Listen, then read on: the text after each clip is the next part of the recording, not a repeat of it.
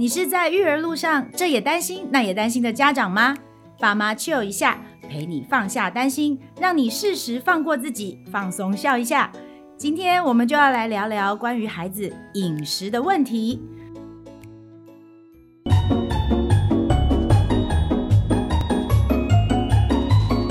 腿烫妈妈悄悄话，要让孩子健康长大。饮食可以说是非常重要的，而每个爸爸妈妈一定都希望给孩子最好、最营养的食物。可是这件事情哦，要持之以恒做到，却是家长的烦恼。所以今天我们特别邀请营养师黄君胜 Sunny 到现场，为我们解答所有关于饮食的各种问题。欢迎 Sunny。Hello，巧慧姐好，各位 Parkes 的听众大家好，我是 Sunny 营养师，上力营养师。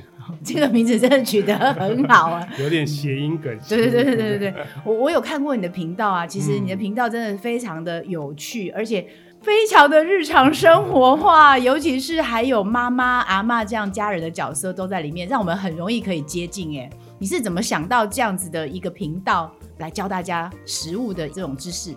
我一开始就有拍这个 YouTube，那刚开始的时候其实没什么人看，因为我刚开始自己拍嘛。然后你知道营养的这个知识有时候蛮硬，很硬，真的很硬。对，那你很想要传达一些营养知识的时候，但往往一一般的民众可能没办法这么简单的就听进去。对。那后来我就拍一拍拍一阵子，其实有一有一度想要放弃。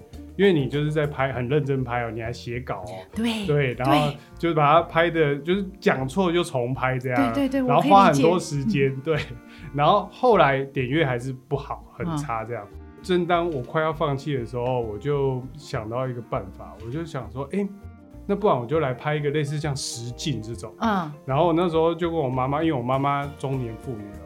然后他、就是、看起来非常亲切，跟我们大家的爸爸妈妈都长得很像。对，他就生完我之后就再也没瘦过了。啊、对，然后他也一直想要瘦，那我就跟他说：“哎、欸，那不然我现在就帮你来瘦身好了，我们来拍一个纪录片，这样就很随性的，对，很随性的。”他就说：“哦，好啊，这样。”然后那时候我就想说：“哎、欸，因为有拍影片可能会有一个制约力，因为到时候影片要拍出来，我会让我们有个动力嘛。”结果就开始拍，然后。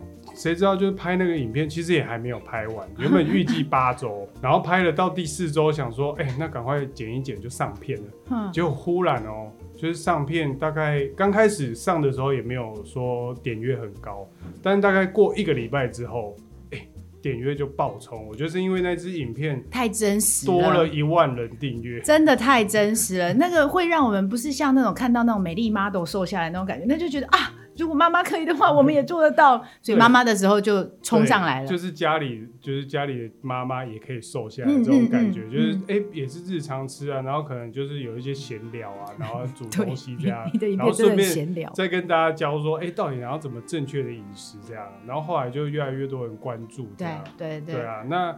之后才就又加入了阿嬷，对，爆红的应该是阿妈吧，因为我本人成为你的粉丝也是因为是阿妈的关系，你阿妈阿环小姐实在太可爱了。对，因为阿妈的话就更更多人看了。对，那其实我当初哈就是在考营养师的时候，其实老实说，营养师这个职业哈，在台湾来讲，薪资环境不是说很友善。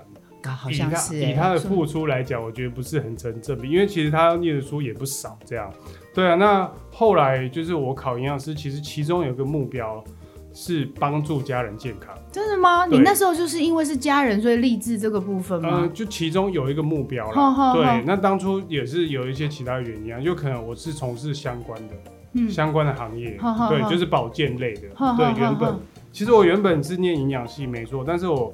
刚毕业的时候，我我有去实习，哈。对，那那时候其实去医院实习的时候，对营养没有很大的兴趣，哦，因为觉得这个生活比较平淡，是很稳定，没有错。医院里面好像其实我们不太常遇到营养师，对，不是一个最让人看到的角色。我坦白讲，对对，就是医院的食物都蛮难吃的。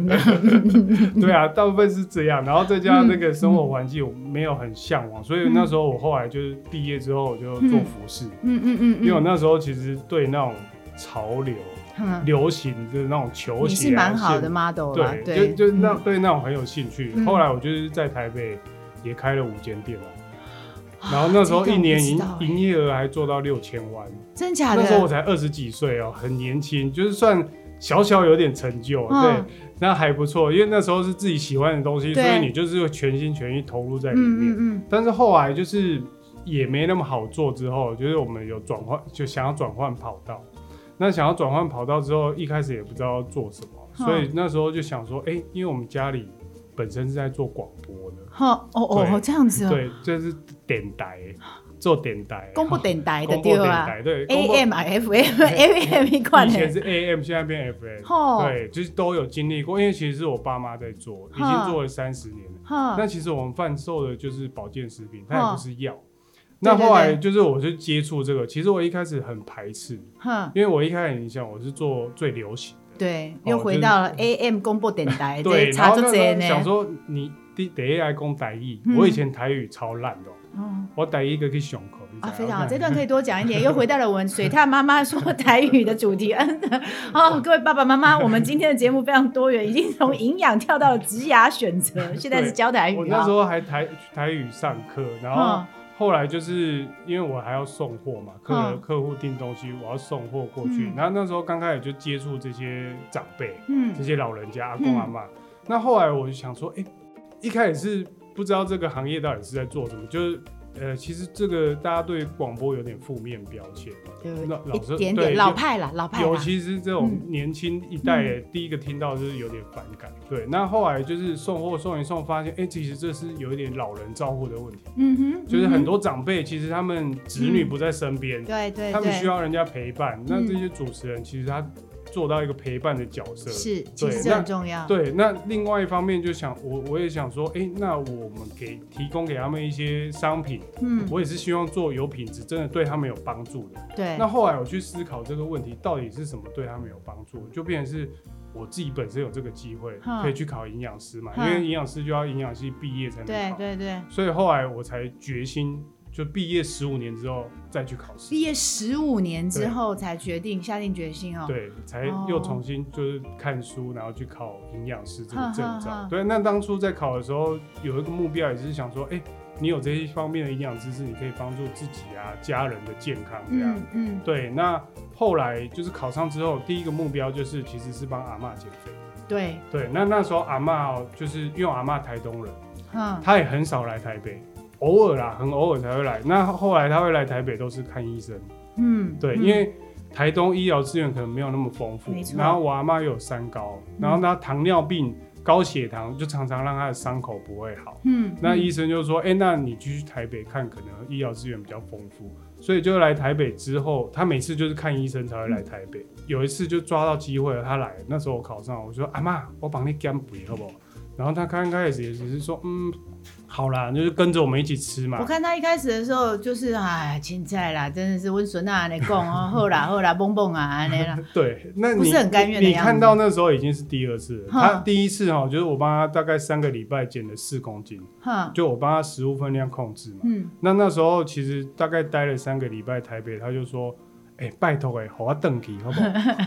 可能觉得太难吃了，还吃太少。然后不是，因为他就是台东有一块田。啊，好，因为他乡下人，在台台北都是。无出门做田，感觉规身躯拢不爽快。一段没关系，嗯，好，他就是很想回家，你知道，而且就是再加上他是住女儿这边，你知道，老一辈的人只要跟儿子，嗯嗯，跟女儿他会觉得很拍谢这样，嗯，然后后来你那时候你就想说，你到底是要让他回去，让他开心，顺着他的意，还是你知道他已经有这个体重要控制的问题了？对。但后来你就想说，啊，不然就让他回去好了，这样。结果回去。过不到一年，他当然回去之前，他就说啊，我怎样弄家啦，你还得搞啊，我也跳啦 这样。然后回去之后，又过了一年之后，他又看医生，又又来复发，对，又复发，对。然后这次更严重哦，这次到医院住院的时候，他血糖都大概两百多，一百九、一百八这么高。然后那时候你去医院看他的时候，他连夹那个菜哦都会掉，就已经是很严重了。就是等于是慢性病状况，对。那那时候我就想说，嗯，真的要帮他好好减重，就是帮他控制体重这样。其实我可以理解很多长辈的问题，到你追根究源，到最后其实都是体重。对，如果体重可以稍微控制一点，那些所谓的三高，其他的疾病其实都会缓和下来。对，就会差很多这样。嗯、对，那那时候。刚开始哦，就是他也是有点想说，怎么可能？我这个已经胖了五六十年了。对啊，对啊，而且他从来也没有。这段我都有参与，在影片的部分，我我觉得阿嬷是完全不相信你的。对，那那时候他也是好了，那不然就是跟着你吃试试看这样。嗯，那刚开始其实也有点小挫折，就是因为一个月。大概也瘦一到两公斤，嗯、然后那时候想说，我阿妈的体脂四十几趴，那么胖，应该很快才对啊。但是我让她，因为她年纪大，所以不会说很严格。嗯，然后当然就是食物的种类分量我帮她控制，就是慢慢一个月两公斤。嗯，但是过了五个月，她也瘦了十公斤。对，所以。因为你用那个裤子来比的时候，我看得很清楚，那个裤子的 size 真的差好多。对，所以，我们瘦瘦身的话，有一个重点就是，你不要求瘦得快，慢慢但是你要瘦得久，就像跑马拉松一样。是，对，你可以长期稳定执行的饮食方式，才是一种。适合你的方式啊！这个听到这里，各位爸爸妈妈应该可以觉得，我们这一集已经不是只有谈小孩了。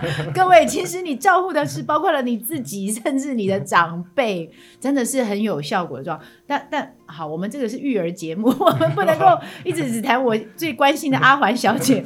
我真的，哎、欸，我说真的，我真的是阿嬷的粉丝，所以我今天才特别邀请桑尼过来。那阿嬷可以让我们看到，其实真的是一个。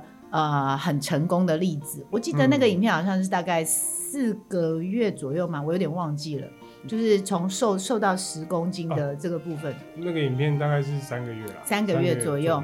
那所以表示这个其实是真的有成效的。可是我们想要跟着这个营养这样来做的话，其实。不瞒你说，我看到影片以后，我也去买了书，你的书，然后也买了你那个厉害的餐盘，而且纯细胶的，我觉得好厉害哦！我还每个颜色都买了一个，对对对。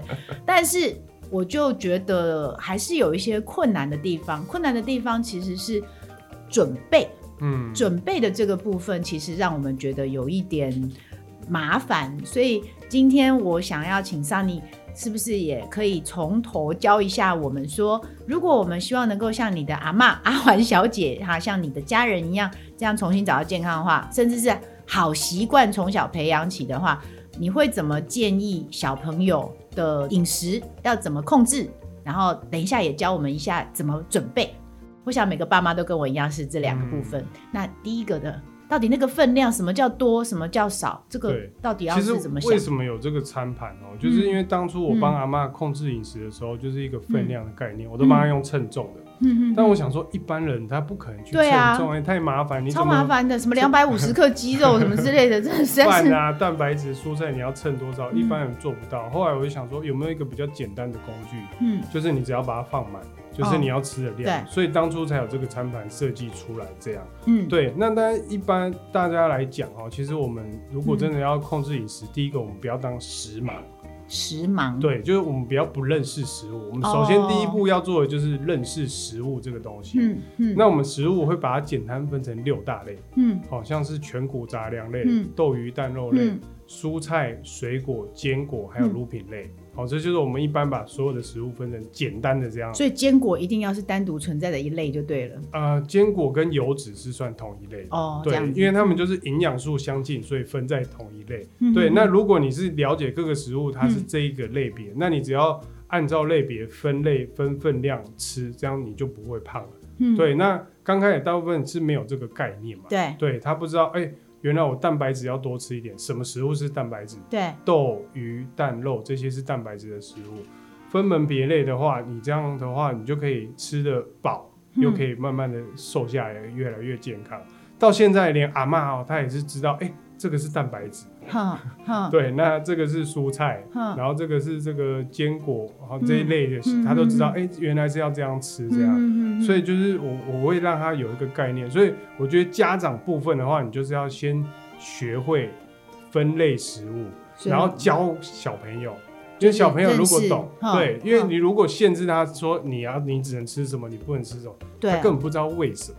对啊，对啊，所以你如果让他有这个概念的话，你自然而然你就会知道要怎么吃。所以我们第一个要改变的是改变我们的观念，嗯、改变我们的脑，嗯、改变我们观念，行为就会改变，行为改变，结果就改变。所以你刚刚说的第一个重点是认识食物，然后它有六大类，那这六大类里面要摄取的话是有什么样固定的比例，也像这样六大类这句话这样这么好记的吗？不然的话，像我个人的话，毕竟我也是属于这种圆圆型的这种家长哈，那 这个基因都不能骗人的嘛，我就不是那种九头身美女家庭来的这种，对，那我就会觉得好像有一种说法是控制一天的总卡路里数，不是也很简单吗？我们瘦身的条件就是，呃，你是热量赤字嘛？对啊，你吃进去的小于你消耗的嘛，所以你就会瘦。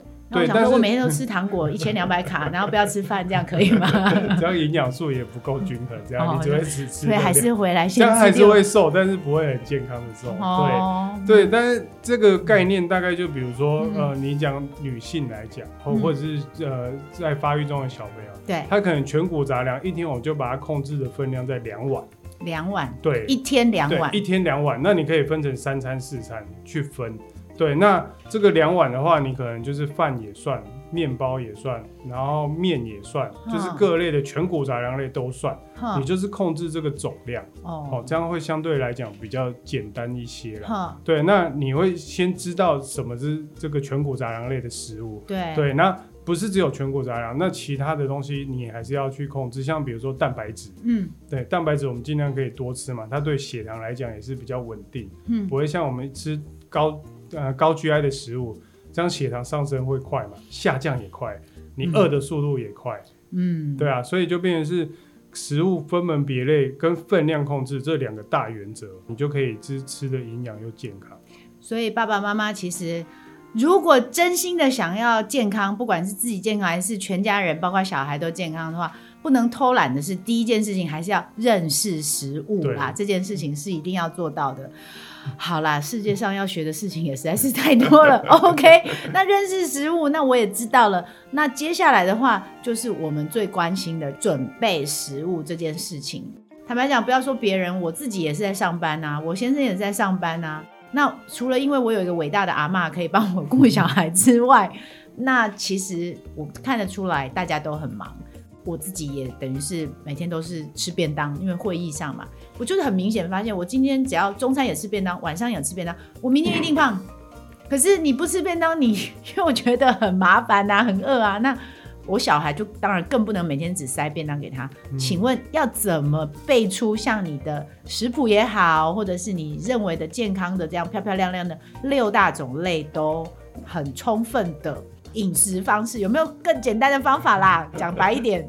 当然，如果你没办法自己煮，没办法自己备餐的话，当然困难度会相对高一些嘛。但是其实外食也是有一些原则，嗯、像我们最近啊，我们家里也在办那个减重比赛。嗯那我现在已经减了差不多，你这样还要再减重比赛？你现在看看我现在最近瘦下来了哦，这样子。我之前体脂大概到二十八趴，哦，又上去二十八趴，对，那我营养师的体脂也是会上去哦，哦。但是我最近变成大概十七趴左右，哦，我差差很多哎，对，大概我减了十趴左右，因为大概两个多月。将近三个月，完全是靠饮食吗？对，就是饮食加运动。饮食加运动。那我就是食物挑选嘛。那我有时候像我晚餐也会吃外食啊，但是我就是会看东西，比如说，你可以吃卤味啊。卤味可以吗？卤味其实很好的选择，因为火锅也是很好的选择。哦，火锅也可以。对，哦，火锅跟卤味其实是我 大家都开心了，大家都开心了吃的。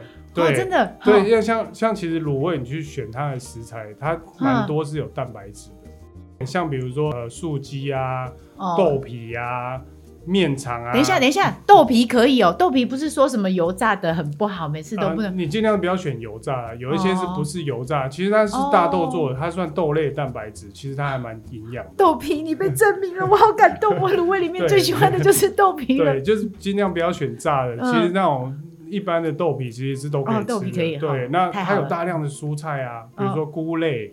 因为我们不是只有深绿色才是蔬菜哦，对，那碳水化合物我其实也会吃，我可能就配个一份年糕小份的，或是那个藕签，我也蛮喜欢吃的。藕签也很棒，对，但是但是那个是那个占少量嘛，因为碳水化合物我就会减少，但是蛋白质跟蔬菜我会吃比较大量，这样你的话一样饱足感很够。火锅也是啊，对啊，火锅我们就是尽量不要选麻辣的嘛，不要选那种牛奶那种油脂含量比较高，你就。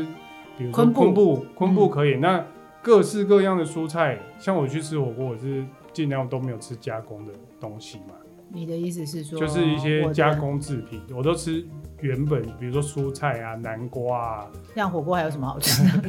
没有，我可以吃鱼饺吗？虾饺这些都不行吗？虾饺、鱼饺这些也是适量啦，对频率啦，对啊。因为其实有一个很重要的概念哦，我可以跟大家分享，就是八二法则哦。因为大家常常都要想吃一些就是好吃的食物哦。我这么爱鱼饺，但是你就记得这个比例哈，就是。连小朋友也是，因为小朋友也很爱吃零食嘛。对啊。但是你像常常禁止他，他也会不开心。所以你也是让他有个原则，就大概八二，因为八十趴我们就知道他吃营养健康的东西，就是刚刚照那样的原则去吃。对，因为你毕竟还是要为了身体嘛。对。你还是要对对，像阿妈那样的情况，对不对？对。但是其中二十趴的话，你可以选自己爱吃的。哈。对，就是选热量高的食物。像阿妈的话，我也会给她喝珍珠奶茶。哦，真的吗？珍珠奶茶也可以哦。对，但是我不会让他喝到。我觉得我们今天请的这个营养师很棒呢，他这不会限制太多，我觉得是大家都做得到的感觉。就是因为因为阿嬷就是呃，我让我不当然不会让他喝一整杯啊，就是可能一周让他喝个一次，但是喝个大概。这好人性化。对，因为我其实之前也拍过一集健康的食物，相信大家一定也听很多，也知道怎么选。嗯。其实大家一定都知道，但是我就拍了一集，比如说麦茶。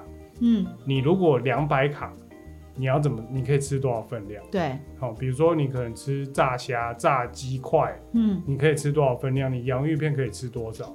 对，那家长们，如果你有去认识这个东西，比如说营养标示，你拿起来看一下，对，就是比如说这一包食物它的热量是多少，有几份，嗯，你就知道，哎、欸，这一包可能六百卡，嗯哼，那我分三次吃啊，嗯哼哼哼，对，那其实它是可以吃的，它不是说不行。嗯，对，嗯、所以你就只要控制这个分量跟频率，嗯、其实它零食不是不好，它也就是可以让我们开心啊。因为有时候你心情不好，你也没办法顺利的瘦下去。对啊，对，对啊，这个真的是太重要了。我一直觉得要有快乐的妈妈才会有快乐的孩子，我自己都不开心了，这个怎么可能呢？所以我现其实。你刚刚讲到很重要的一点，就是人吼，毕竟还是都会有喜欢吃和不喜欢吃的食物。除了你刚刚说的八二法则之外，大家一定总是会有一些挑食的状况啊。嗯、像鸡块哦，大人小孩其实都很爱吃，可是有些人像像我小孩就不吃香菇，然后也不喜欢，我就没有那么爱吃鱼。这种挑食的这种问题的话，你会认为应该要通通都什么都要吃到才是均衡吗？嗯、如果刚才讲各类食物是都要吃到才均衡，但是你可以替换。嗯，好，因为其实我本身也不太喜欢吃鱼、嗯、啊，真的吗？握手，因为小时候可能第一个鱼腥味嘛，第二个是有鱼刺，我觉得很麻烦。嗯、但是我又知道鱼很健康，我长大之后就啊要吃鱼，但我还是会吃，但是频率不会那么高，就变成是鱼。那可能鱼油要补充，我会吃保健品，这是一个啊。那其他的话，比如说像蛋白质的，它有豆、鱼、蛋、肉可以选择啊。嗯。那如果不喜欢吃香菇，它也有其他的蔬菜类可以选择啊。对啊，那一样可以补充到我们的营养素，或者是这个小朋友他不喜欢吃饭，你给他吃地瓜、吃南瓜，对，吃芋头啊，就同类型的食物帮他做替换，其实他的营养也摄取得到。不太用去一直限制说他一定要吃什么，一定。就是我还是可以做自己就对了啦。对 但是真的还是要有这个营养均衡的概念。嗯、均衡当然就是一个口号嘛，嗯、但是我就把它实体化，就是教大家六大类食物。第一个你要学会，对。第二个你要怎么去按照分量吃，嗯，对，因为每个人的状况不一样，小朋友可能分量少一点，嗯、然后女生跟男生分量也稍微不一样，调整嘛。但是比例原则是不会变的，这个东西你每天都要是要去摄取，嗯，你这样才能营养均衡又健康。哇，那这样讲到这里，其实可以统合成三件事情，那大家应该比较容易记起来的。第一个就是六大类食物一定要认识，嗯、第二个的话就是分量要学会控制好。那这个分量很概略的来说，男生、女生、大人、小孩之外。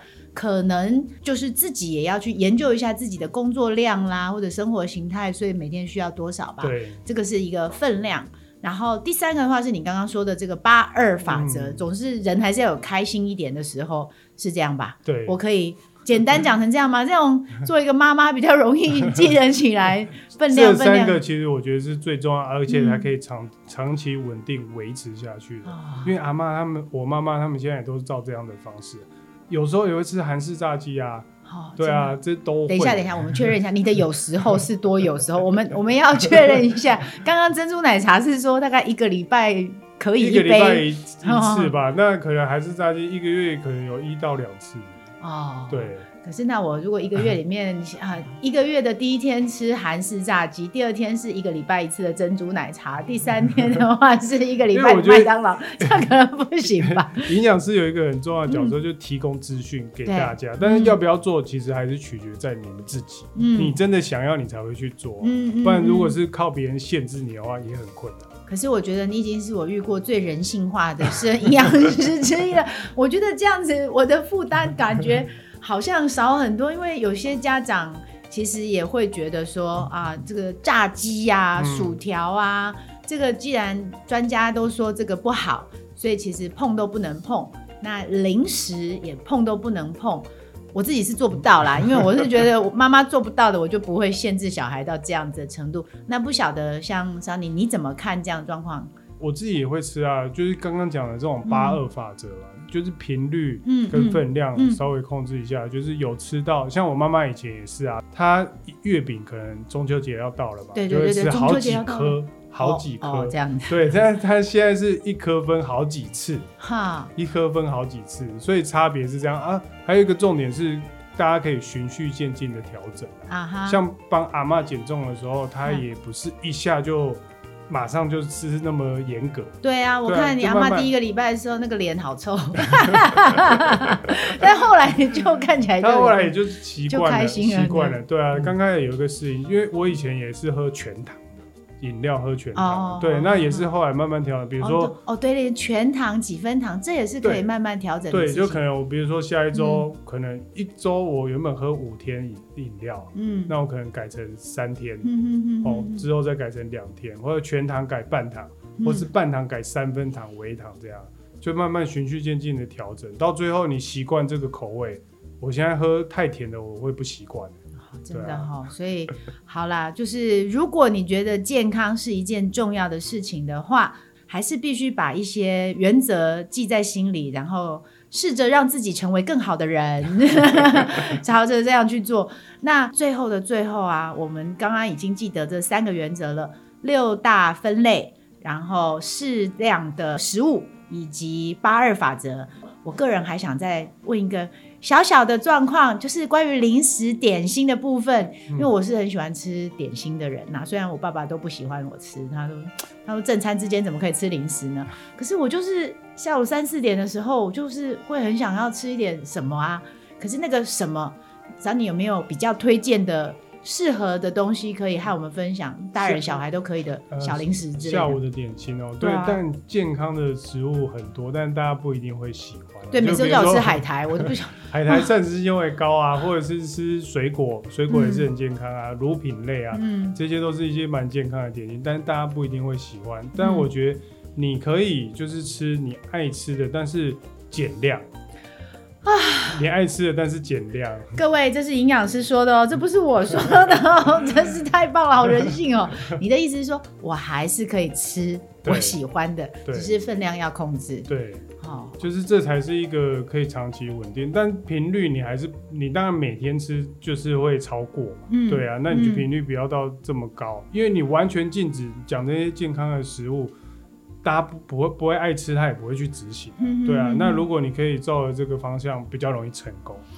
好的，非常的感谢。我没有想到这个竟然有营养师是这么人性，有点出乎我的意料之外。我们今天在场录音的这些助理们，其实也都感动的眼泪都要流下来了，因为大家都有大家都有认为应该要朝向更健康迈进的需求。那非常感谢 Sunny 来跟我们分享这样的状况。三林你最后还有没有什么小建议啊，或者是什么想法要跟我们这个希望孩子健康的爸爸妈妈再多给点什么建议呢？其实我帮我阿妈剪肥哈，只是附加价值。对当然第一个还是希望他能健康啊，大家有一个健康的身体才是最重要，因为。你看很多长辈，他们如果没有这种营养知识的观念的话，嗯、他根本不知道怎么去吃东西。以前的人只要吃饱就好，嗯，但现在不一样，现在是要吃巧，嗯，所以我们这一代很幸运，就是有很多这种方面的知识可以吸收，嗯，那如果你有这方面的知识的话，就可以让我们身体越来越健康。好，希望各位家长也可以去多多学习，这样为了自己，为了小孩，这样。好的，非常感谢你今天的建议，我会继续努力，朝一个让孩子更健康的妈妈，也更健康的自己迈进。那我会认真照着你的这个建议来准备我们家的冰箱和食材。我们非常谢谢 Sunny，希望大家今天也都有得到了鼓励和更多的 tips 哦。那今天的录音就到这里，谢谢大家，谢谢 Sunny，谢谢大家，拜拜，拜拜。